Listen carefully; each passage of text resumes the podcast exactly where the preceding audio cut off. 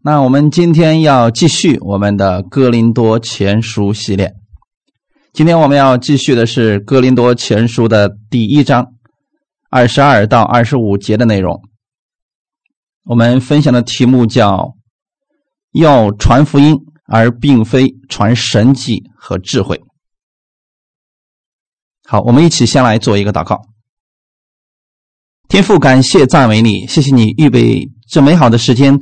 让我们一起来分享你的话语，在这个时间当中，借着你的话语，让我们更多的来认识你。让我们把焦点放在耶稣基督你自己的身上，而不是放在神迹和智慧上。因为你本身就是神迹，你本身就是智慧，从你里边可以产生无穷的能力。这能力会帮助我们的生活当中更多的去经历你，帮助今天每一个来寻求你的弟兄姊妹。让我们在你的面前都能够满满的有所得着，感谢赞美你，奉主耶稣的名祷告，阿门。看我们今天的本文《格林多前书》第一章二十二到二十五节，先一起来读一下这段经文。犹太人是要神迹，希利尼人是求智慧，我们却是传定十字架的基督，在犹太人为绊脚石。在外邦人为愚拙，但在那蒙召的，无论是犹太人、希利尼人、基督，总为神的能力、神的智慧，因神的愚拙总比人智慧，神的软弱总比人强壮。阿门。福音的核心是耶稣基督，并他钉十字架。我们要传讲的就是关于耶稣基督的福音，所以我们不能本末倒置。有些人只传神迹，或者只注重智慧，而忽略了这些源头是从哪里来的。犹太人注重神迹过于耶稣，希腊人注重智慧超越一切。虽然这些都是好的。但我们更应该意识到，神赐下这些的目的到底是什么？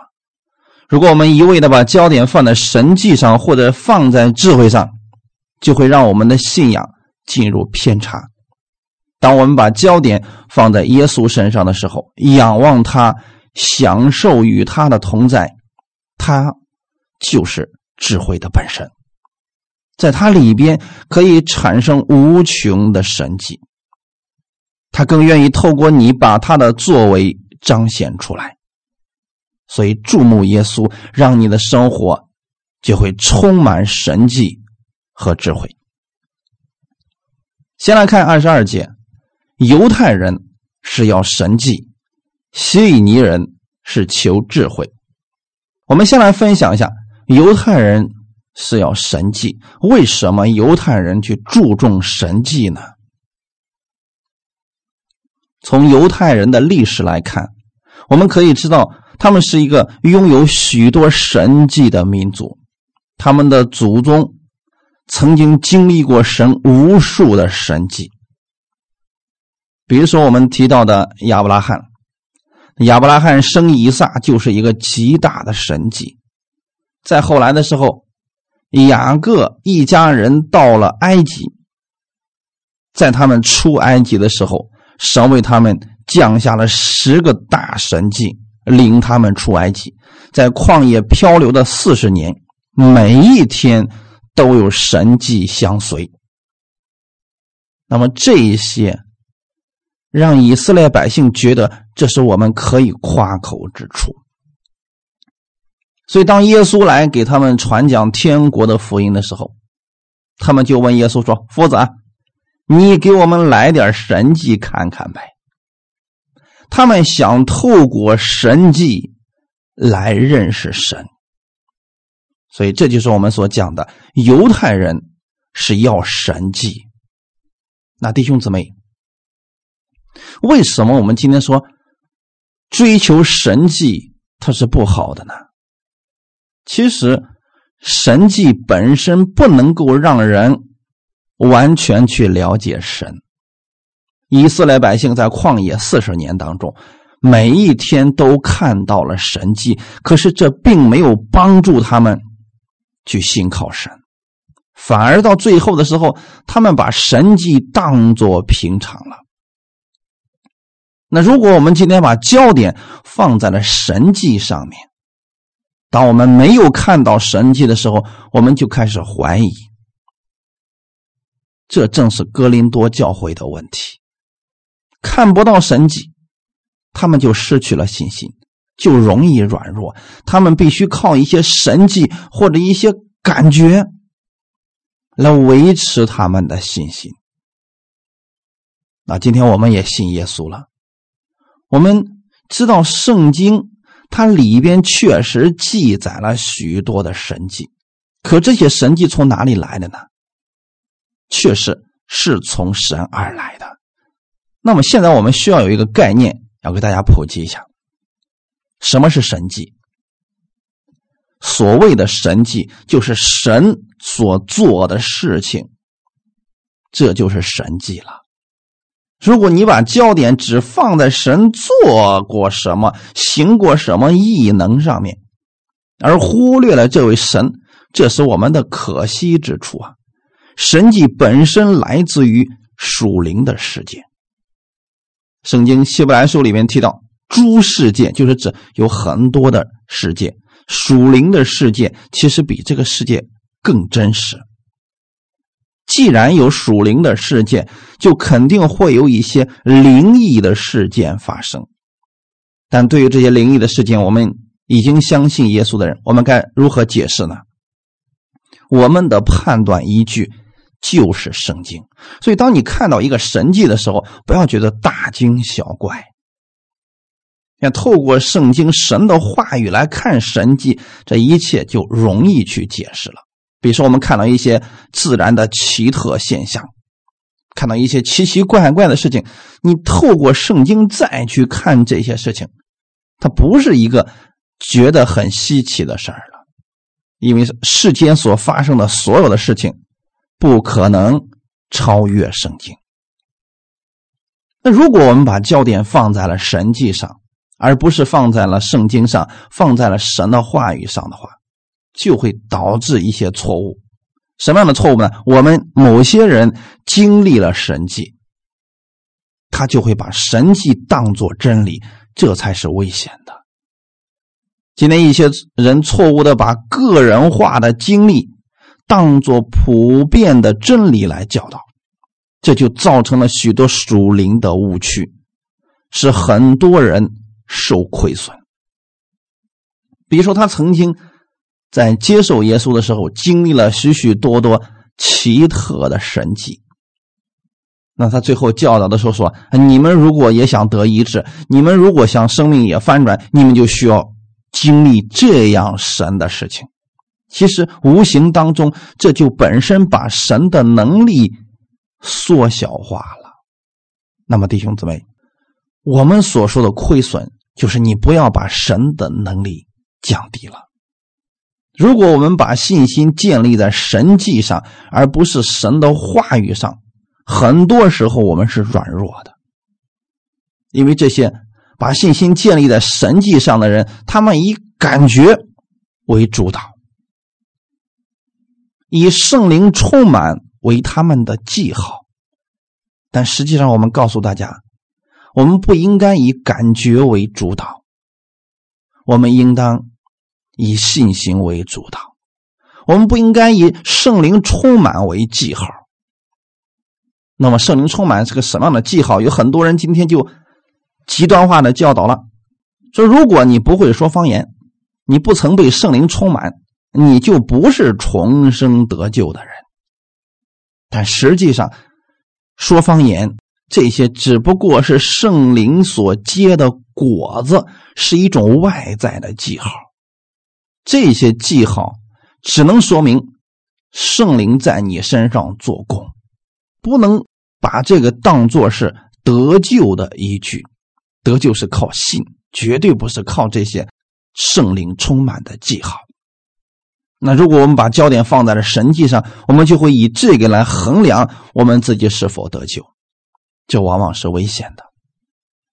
还有一个是什么呢？如果我们把焦点放在神迹上的话，我们就会忽略了神的话语。我们觉得有捷径可走，比如说，当我们不知道人生的道路时，或者说我们不知道神的旨意到底是什么的时候，我们很容易做的一件事情就是去寻求某个有恩高的先知。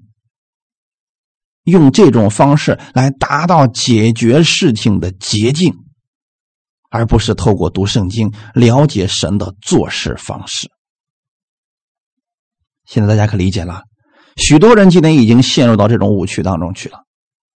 让他们去读圣经，不爱读，觉得这个枯燥无味。但是遇到事情了，特别容易崇拜有那些有恩高的牧师。去找这些人问你，告诉我神有没有跟你说过话，关于我的这个事儿？那你告诉我，我以后的路该怎么走？你替我向神祷告一下呗。其实这些都是在追求神迹，而不是神的话语。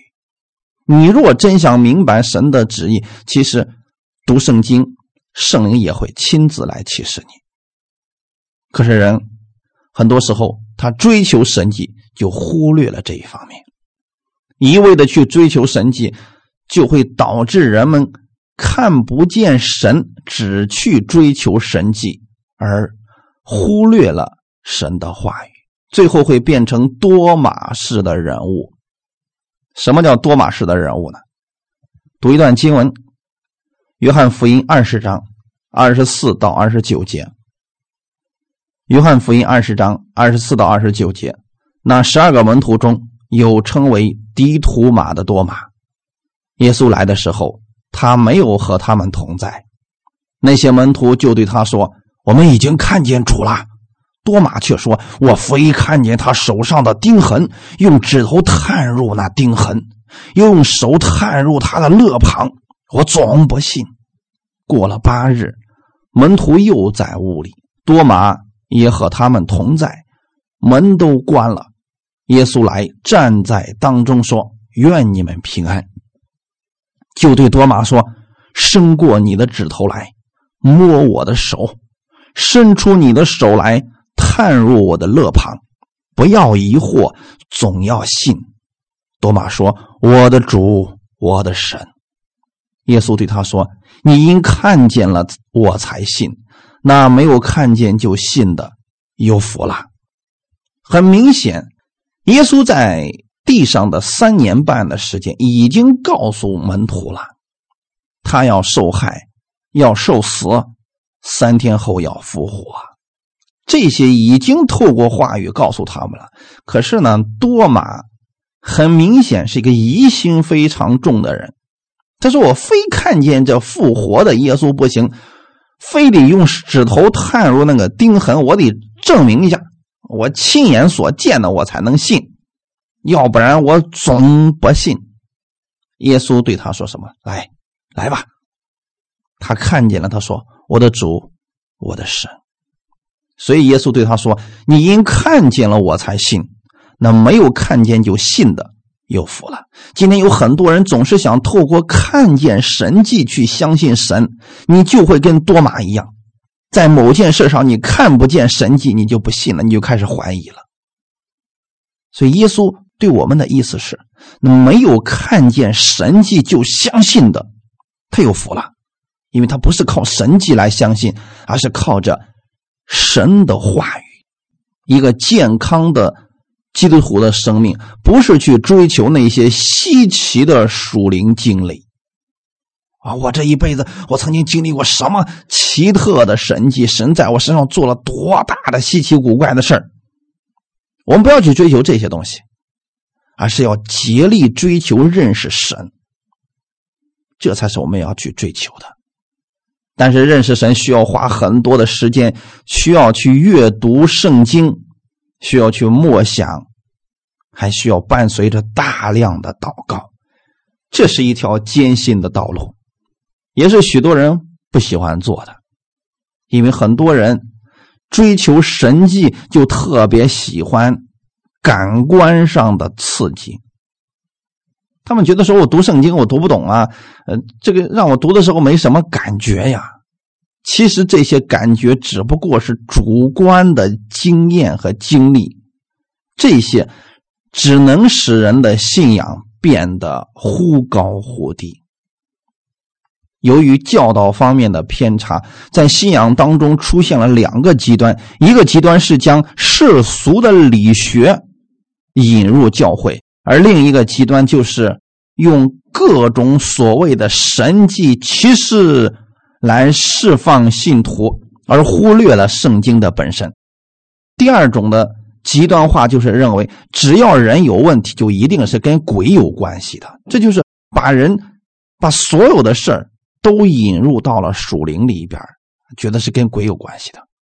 第一种，当我们去依赖这些世俗的理学去解决我们生活当中的问题的时候，就等于说采取了世俗的智慧。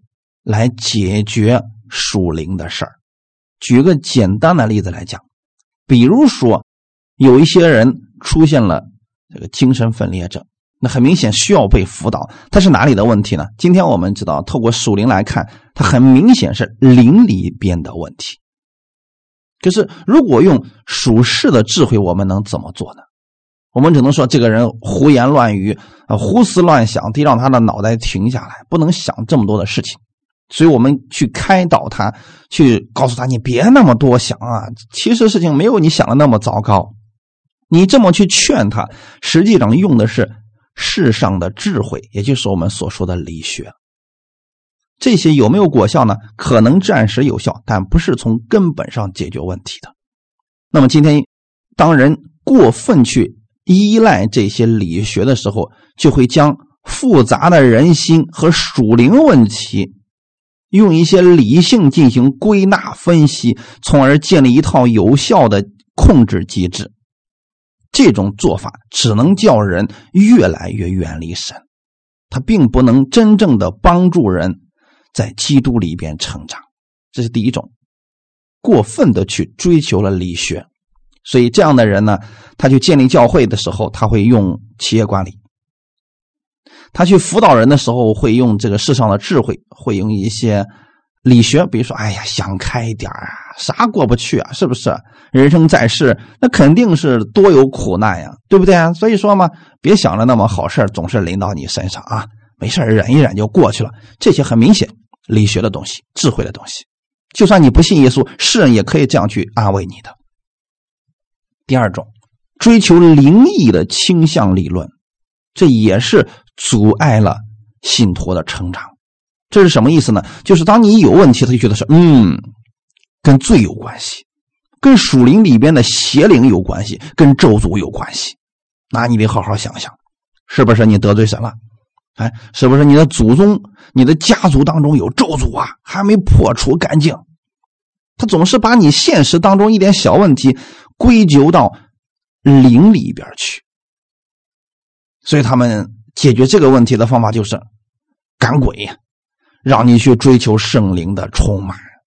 这样的理论，其实在圣经当中没有直接的教导，在过去历代的教会著作中也很少出现。这是在五旬节运动以后才出现的现象。必须承认，一些不信主的人确实会被鬼附啊，因为有一些人确实不会被鬼附，这是世上。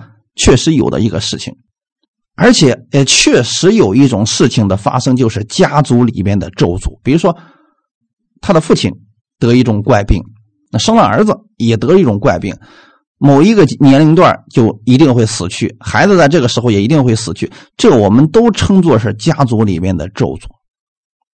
但是弟兄姊妹知道吗？一旦你来到了耶稣的面前，相信了耶稣。他圣灵就住在你里边了，他不可能这个锁链、这个咒诅连耶稣都解除不了。有一些人，他倾向于这个灵异方面的教导的时候，他就会说了：“那就是因为你的家族当中还有咒诅没有被破除，所以你才遇到了这样的事或者说你现在里边还有鬼，所以你才遇到了这样的疾病。”今天我要告诉大家，根据圣经上的一些原则，一个真正信靠耶稣基督的人，他里边有圣灵住着。这个圣灵是比世界上的一切的灵都大。魔鬼可能会暂时的攻击我们，就是影响我们的肉体。这是格林多后书里边提到的一个事情，属肉体的魔鬼会影响我们的肉体，就是魂的部分，但是绝对不可能住在我们的里面，因为里面住的是圣灵，圣灵和邪灵不可能同时都住在你里边。当我们相信耶稣得救的时候，你就已经得着了新生命，这个新生命就是圣灵的内住。主就是那个灵，主的灵在哪里，哪里就得以自由。所以，阻碍信徒成长的，并不是邪灵，也许是人的愚昧、人的私欲，所以他不认识神而已，所以被这些东西给欺骗了。这就是犹太人求神迹，求神迹可能把神就扔在一边，只留下神迹了。但是我们要注重的是，不要把你焦点放在神迹上，要放在施神迹给你的神。彼得是一个聪明的家伙，所以你看，彼得当耶稣说：“你把船开到水深之处下网打鱼”，结果一下子打了两船，满满的两船鱼。那个时候，彼得看到了这个神迹，他更知道的是。比神迹更大的是赐下神迹的这一个年轻人耶稣，所以他就跪在耶稣的面前说：“主啊，我是个罪人，请离开我。”他知道自己原来小看了耶稣，或者说错看了耶稣。那么彼得知道，比这个神迹更让他惊喜的是这一个。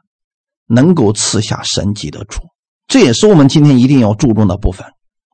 有神迹当然是好的，但你不要只留下鱼，把耶稣扔一边去了，那个损失就大了。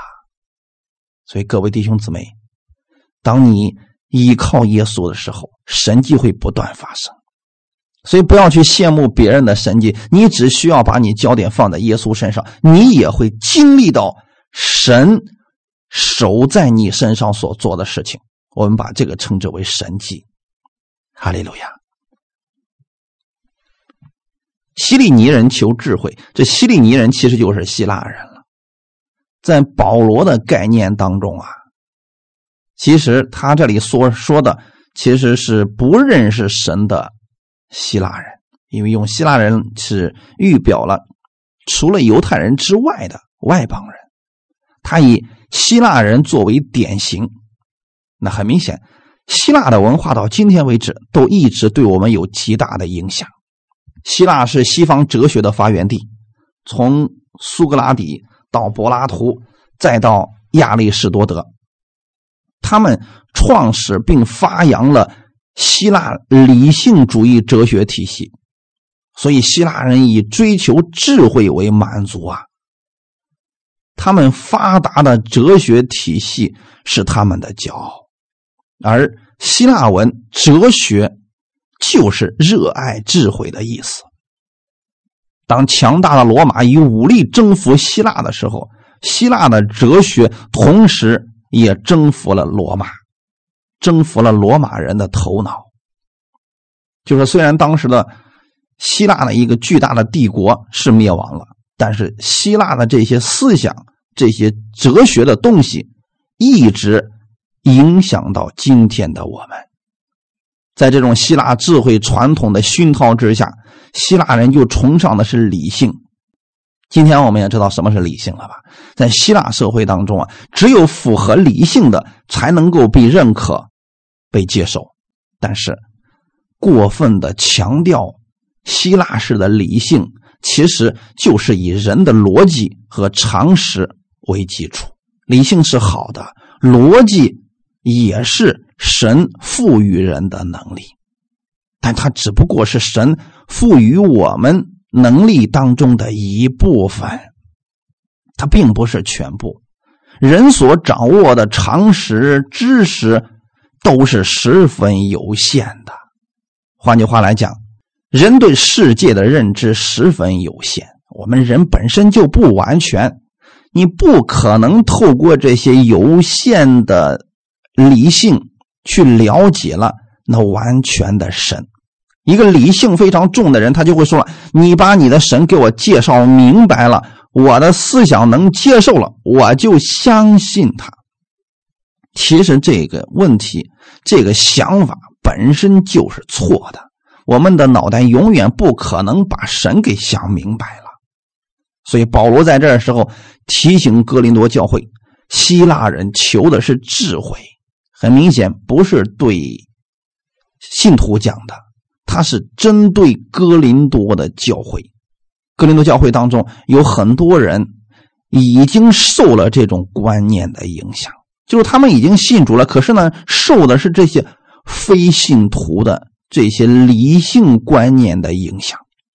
他们虽然信了耶稣，虽然已经重生得救了，但是他们的生活当中并没有太大的改变。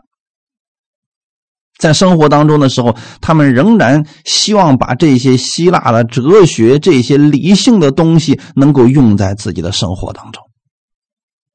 所以，一些受过希腊哲学熏陶的这些信徒啊，他就想着怎么样能够把自己的信仰跟这个希腊的这个理学给它糅合起来，给它结合起来，并且在生活当中实践出来。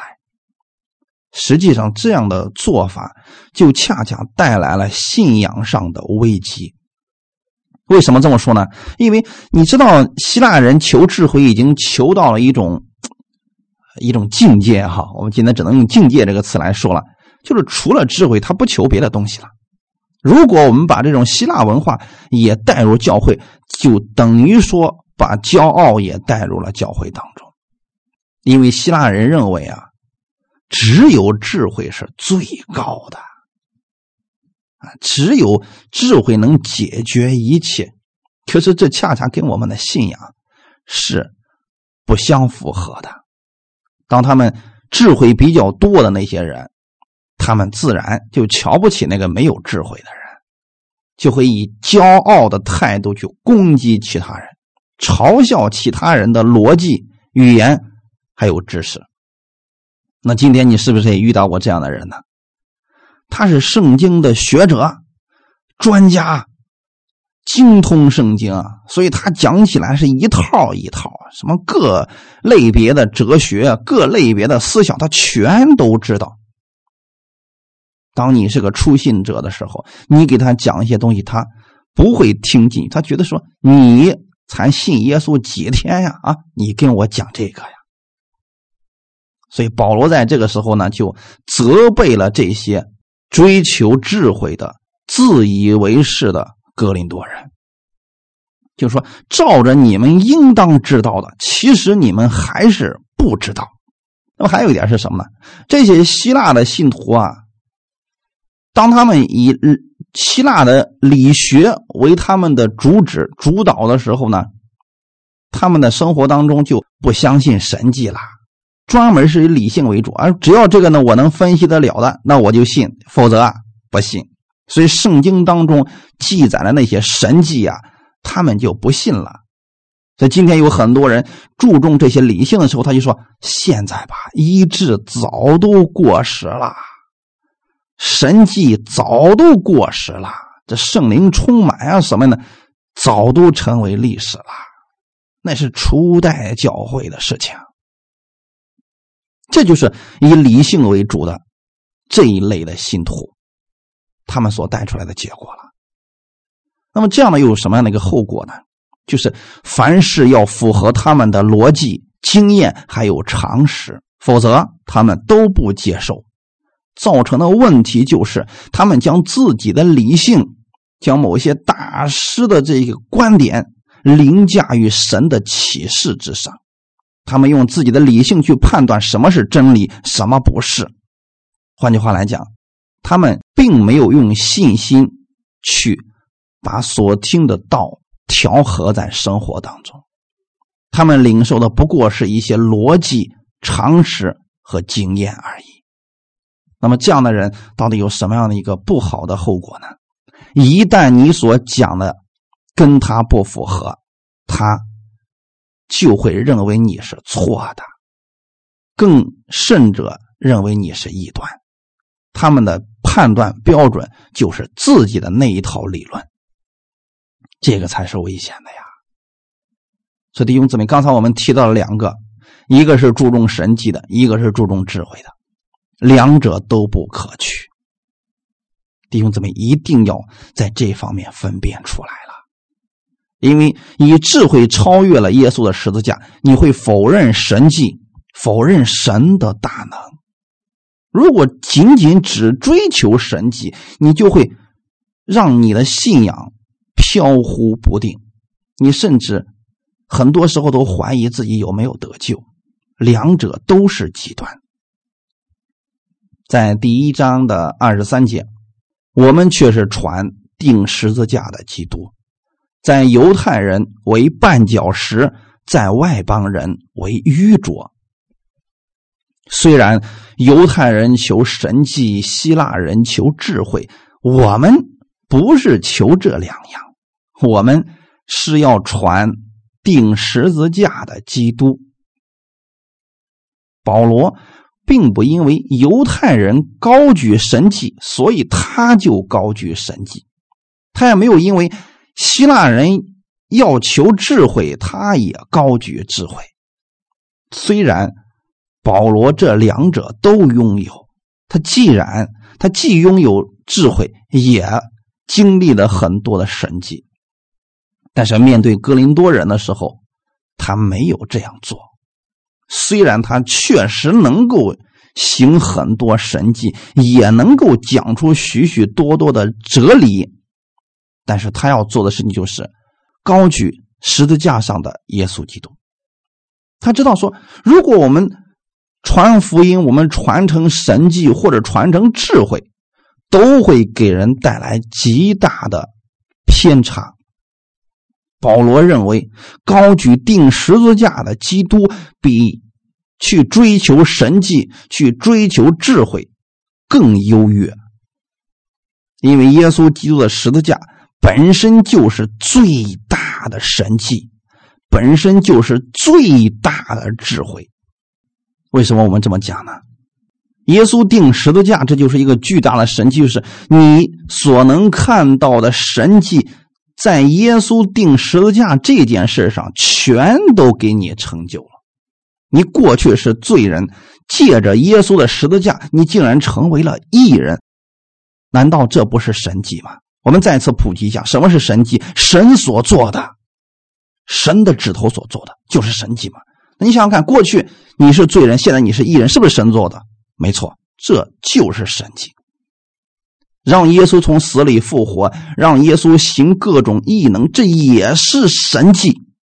感谢赞美主，这是最大的神迹。那么智慧呢？智慧就更简单了。我们人总是以为说，你死我活，哎，这是不变的真理。可是，在神的智慧里边，是我死你就可以活。神用的一种方式，就是让。自己的儿子替我们死，然后让我们可以活，用死亡去消灭死亡。这个事情只有神的智慧才能够做得到啊！感谢赞美主。所以你们一定要记得，传定十字架的基督，既不违背神迹，也没有贬低了智慧。在哥罗西书第二章第三节里面，已经告诉我们，其实所积蓄的一切智慧知识都在它里边藏着。你所需要的一切智慧、知识、神迹，都在耶稣基督里边藏着呢。那么，你如何能够进到耶稣基督里边？靠着耶稣基督的十字架。有了基督，你就可以经历。无数的神迹，有了基督，你就有了智慧。感谢赞美主。而这个智慧不是叫人死亡的智慧，乃是叫人更多的去认识神，认识神的作为，拥有这样的智慧。当你拥有了耶稣的时候，你不再满足于今天又出了什么神迹，你会把你的焦点放在耶稣上。过去我们可能看神迹，就是为了满足一下自己那个好奇心。但今天，如果你追求基督、追求耶稣的话，你会在他里面得着满足。后面提到，在犹太人为绊脚石，在外邦人为愚拙。为什么传钉十字架的基督？在犹太人竟然成为了绊脚石呢？犹太人以他们祖宗有许多超自然的神迹的经历作为夸口，所以他们轻看拿撒勒人耶稣，拒绝了耶稣所讲的福音。所以他们更希望看到的是什么呢？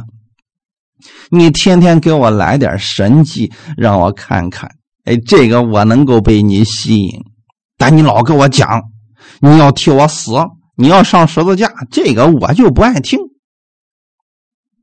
所以对他们来讲呢，犹太人正是自己的那个追求神迹的心拦阻了自己接受耶稣，拒绝了真正的福音。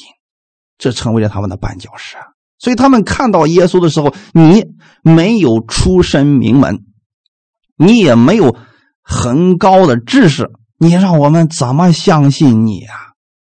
所以弟兄姊妹们，今天如果我们以追求神迹为目的，也会拒绝福音的。那么第二个，在外邦人。为愚拙，希腊人以他们的学问为夸口，而轻看了十字架的福音。他们夸的是什么呢？我懂了多少哲学理论？哎呀，你看看你们这信耶稣的，你们就知道耶稣死而复活了，耶稣上十字架了。这些在我们看来，它毫无用处啊！今天我们是不是也这么想过呢？好像来到教会当中，除了讲耶稣就没别的东西了。我们觉得这、这、这看起来怎么这么愚蠢的一群人呢？其实能够这样去看待基督徒的，本身就是骄傲的人。他们不知道，他们所拥有的正是神的智慧。所以那些不管是是犹太人还是外邦人，如果拒绝了福音，结局就一定是死亡。你的那些神迹救不了你，你的那些知识救不了你的生命。所有的人在自己的生命将要结束的时候，如果不认识耶稣，他们是极其恐惧的。所以拒绝了福音，就是自取灭亡了。而我们不一样，我们让。十字架的基督成为我们生命的核心，这恰恰是一些人的绊脚石啊。格林多前书第一章二十四到二十五节，但在那蒙召的人，无论是犹太人、希利尼人，基督总为神的能力、神的智慧，因神的愚拙总比人智慧。神的软弱总比人强壮。我们先来看看保罗话锋一转说：“但在那蒙召的，不管是什么样的，蒙召的是什么样的人呢？在这里，保罗所提到的蒙召的人，指的是已经信耶稣得救的人。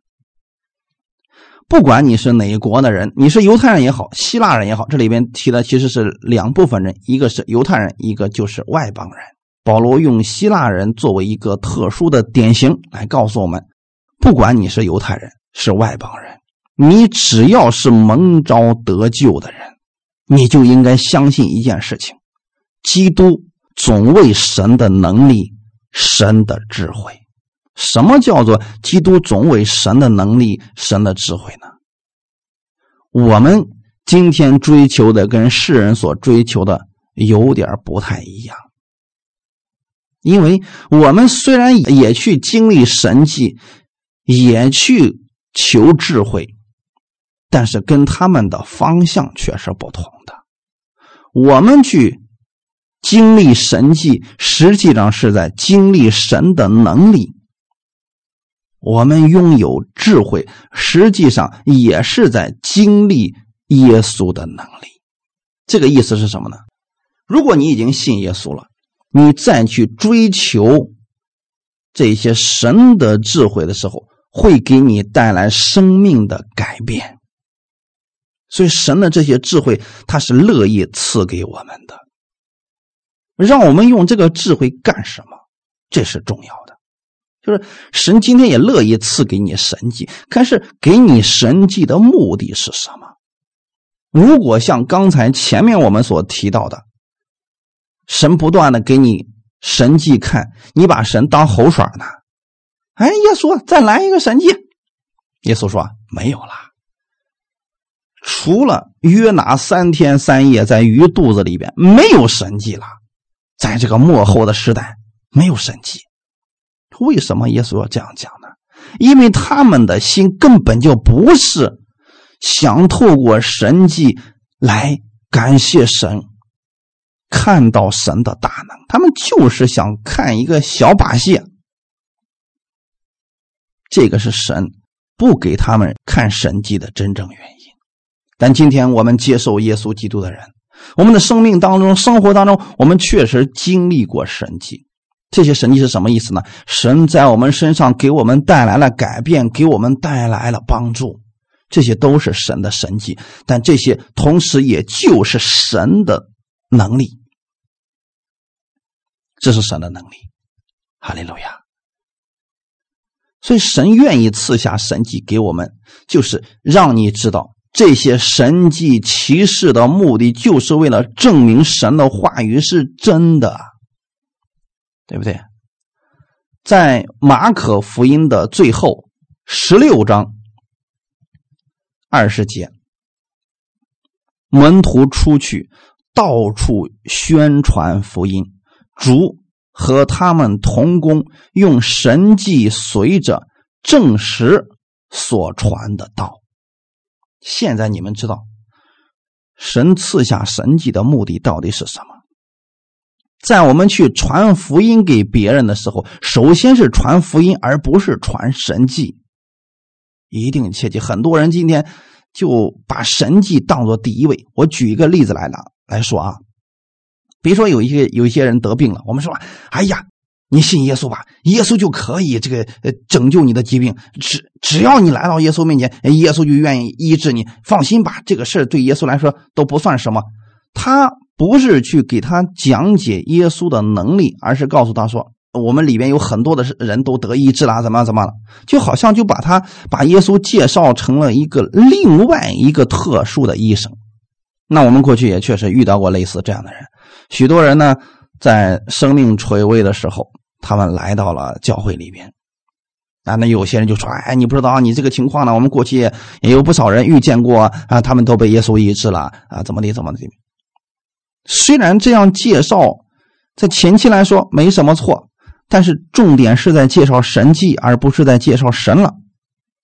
有一些人就会错误的理解，以为啊，我明白了，耶稣这个神呢，比那个什么什么庙里边那个吧，可能能力更大一点哎，我不如试一试看。他是抱着这样的心。这就是为什么有一些人没有得医治的时候，他依然选择离开耶稣，甚至说再去拜别神的原因了。就是因为我们介绍成了神迹，而不是去传福音了。传福音重点是基督，重点是基督。意思是什么呢？这个人今天身体上有疾病，我们告诉他：你信耶稣，耶稣可以医治你的生命，可以给你的生命带来改变。而重点是他的生命，他的生命被改变了，身体自然会发生改变，所以我们不能把本末给倒置了。门徒出去到处宣传福音，主和他们同工，用神迹随着证实所传的道。神迹是用来干什么的呢？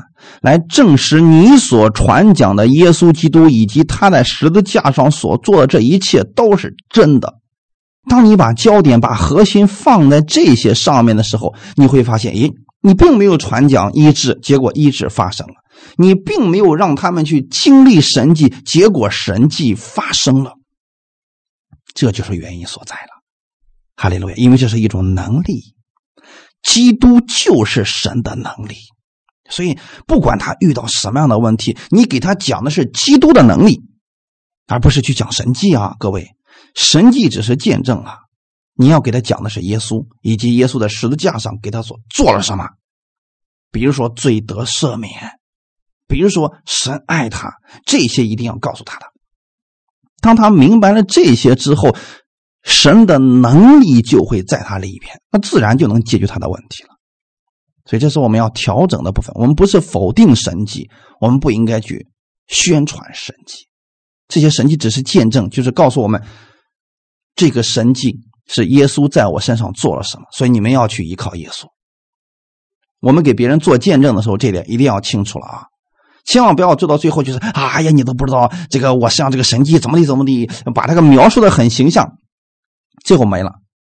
最后你要告诉大家，当你们去追求耶稣、追求基督的时候，你们也会经历不同神迹的发生。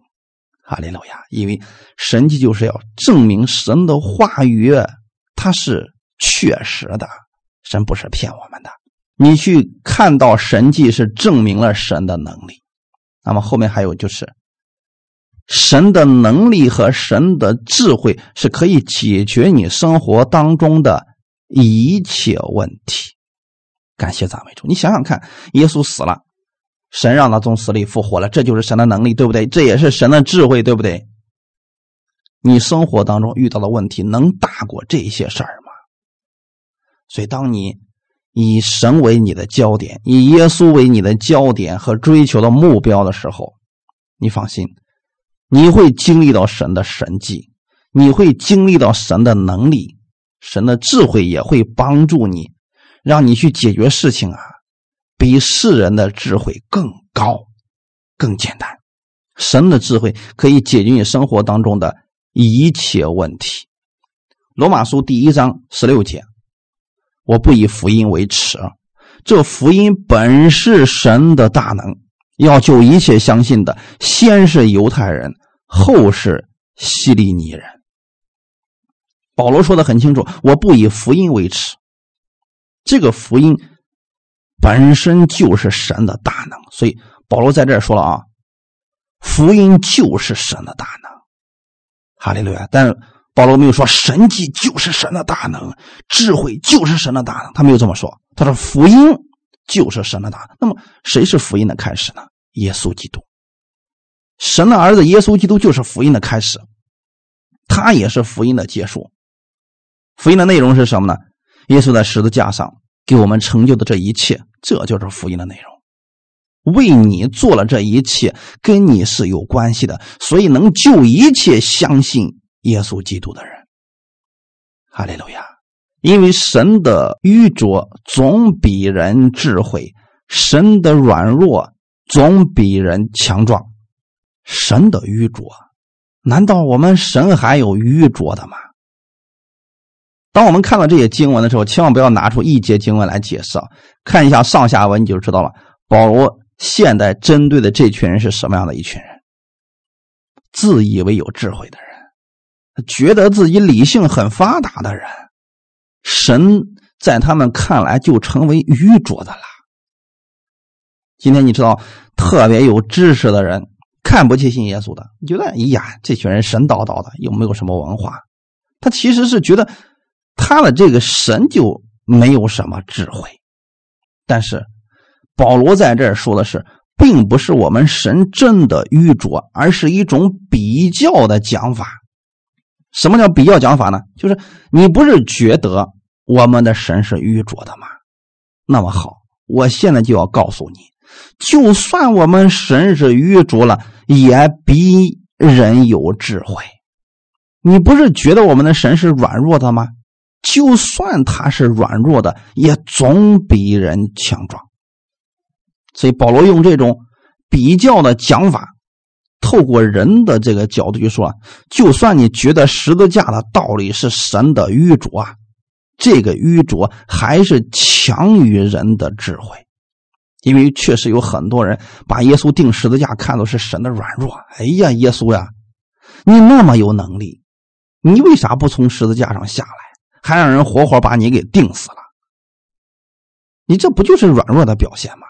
啊，你来不就是为了拯救你的子民和百姓吗？结果呢，你的子民和百姓不是还是被人给杀了吗？所以有很多人他就这样瞧不起耶稣。他们把这个十字架看作是愚拙的，但是保罗在这说的意思是，就算你看作是愚拙的，他仍然比人有智慧。人能解决自己的生命问题吗？不能。你再聪明的人，今天有哪个聪明的人找着了长生不老的方法？没有。但是耶稣却说了：“信我，你就有永生啊。”这永生怎么得来呢？恰恰就在十字架上，耶稣赐给我们了，用他的死给我们带来了永生。任何其他的智慧做不到这个，所以你觉得神是愚拙的，是你认为的愚拙，还是比你有智慧？有人说：“哎呀，我就看这一群老弱病残的这群基督徒，他们虽然是软弱的。”但仍然比你强壮，原因是什么呢？里边的那个不一样啊，里边的圣灵不一样啊。哈利路亚！今天我们任何的理性、任何的智慧，在我们遇到问题的时候，我们解决不了。你总有你解决不了的问，那时候怎么办？但是这群软弱的人，他若去依靠神，神就能够帮助他，因为这就是神。就算他软弱，也比我们强壮啊！我们看着耶稣好像是软弱的，可是他却胜过了所有一切掌权的。哈利路亚！最后看一段经文，《以弗所书》第一章十七到二十一节，《以弗所书》第一章十七到二十一节。求我们主耶稣基督的神荣耀的父，将那赐人智慧和启示的灵赏给你们，使你们真知道他，并且照明你们心中的眼睛，使你们知道他的恩招有何等指望，他在圣徒中得的基业有何等丰盛的荣耀，并知道他向我们这信的人所显的能力是何等浩大。就是照他在基督身上所运行的大能大力，使他从死里复活，叫他在天上坐在自己的右边，远超过一切执政的、掌权的、有能的、主治的和一切有名的，不但是今世的，连来世的也都超过了。如果今天还有人认为说耶稣基督是愚拙的，是软弱的，读一读这段经文吧。神希望你们心中的眼睛被照亮，知道今天神呼召你们，让你们重生得救有多大的指望，而且让你们每一个已经相信耶稣的人，让你们知道你们的盼望在哪里。不要再去追求那些神迹，不要再去找什么样有恩高的先知去给你解决问题，问你的方向在哪里了。你里边就有神的大能。哈利路亚！你里边就有神的大能呀，并且知道他向我们这信的人所显所显的能力是何等浩大。当你信耶稣那一刻，圣灵住在你里边了，而这个灵超越一切，看透一切，胜过一切。哈利路亚！这个灵曾经在耶稣身上运行过，你们看见过，那就是圣经当中四福音书里面所记载的耶稣。他所彰显出来的大能大力，你看见了？你相信耶稣的那一刻，这个灵也住在你里边了。所以今天你要去追求耶稣基督，让圣灵来帮助你明白基督更多的话语，把焦点放在他的话语上。你的根基就稳定了。无论你遇到任何事情，你是有盼望的人。哈利路亚！你在去给别人传福音的时候，传讲耶稣基督，有无数的神迹见证就会出来，人们就会看到你身上神的智慧了。哈利路亚！所以最后我们强调一下，要传福音，而并非传神迹和智慧；要追求耶稣基督，而并非追求神迹。和智慧，这些不过是神赐下来的恩赐而已。哈利路亚！我们一起来祷告，天父，感谢赞美你，谢谢你今天借着这样的话语，让我们明白了福音的核心就是耶稣基督，并他定十字架，这是我信仰的核心。我的焦点不应该去追求今天有没有神迹，明天有没有感觉，我的焦点应该放在。圣经神的话语上，神的话语如何说，我就如何信。当我信的时候，我会看见神迹出现；当我信的时候，神的智慧会在我身上运行，圣灵会帮助我明白更多你的启示。感谢赞美你，我愿意每一天的生活当中去仰望你，享受与你的同在，因为你本身就是智慧。你有一切的智慧，哈利路亚！请你透过我彰显你的作为，让我时时刻刻把焦点放在你身上，而并非神迹上。让我的生活当中也充满耶稣基督的能力。感谢赞美你，透过我让世人更多的能够认识你。一切荣耀都归给你，奉主耶稣的名祷告，阿门。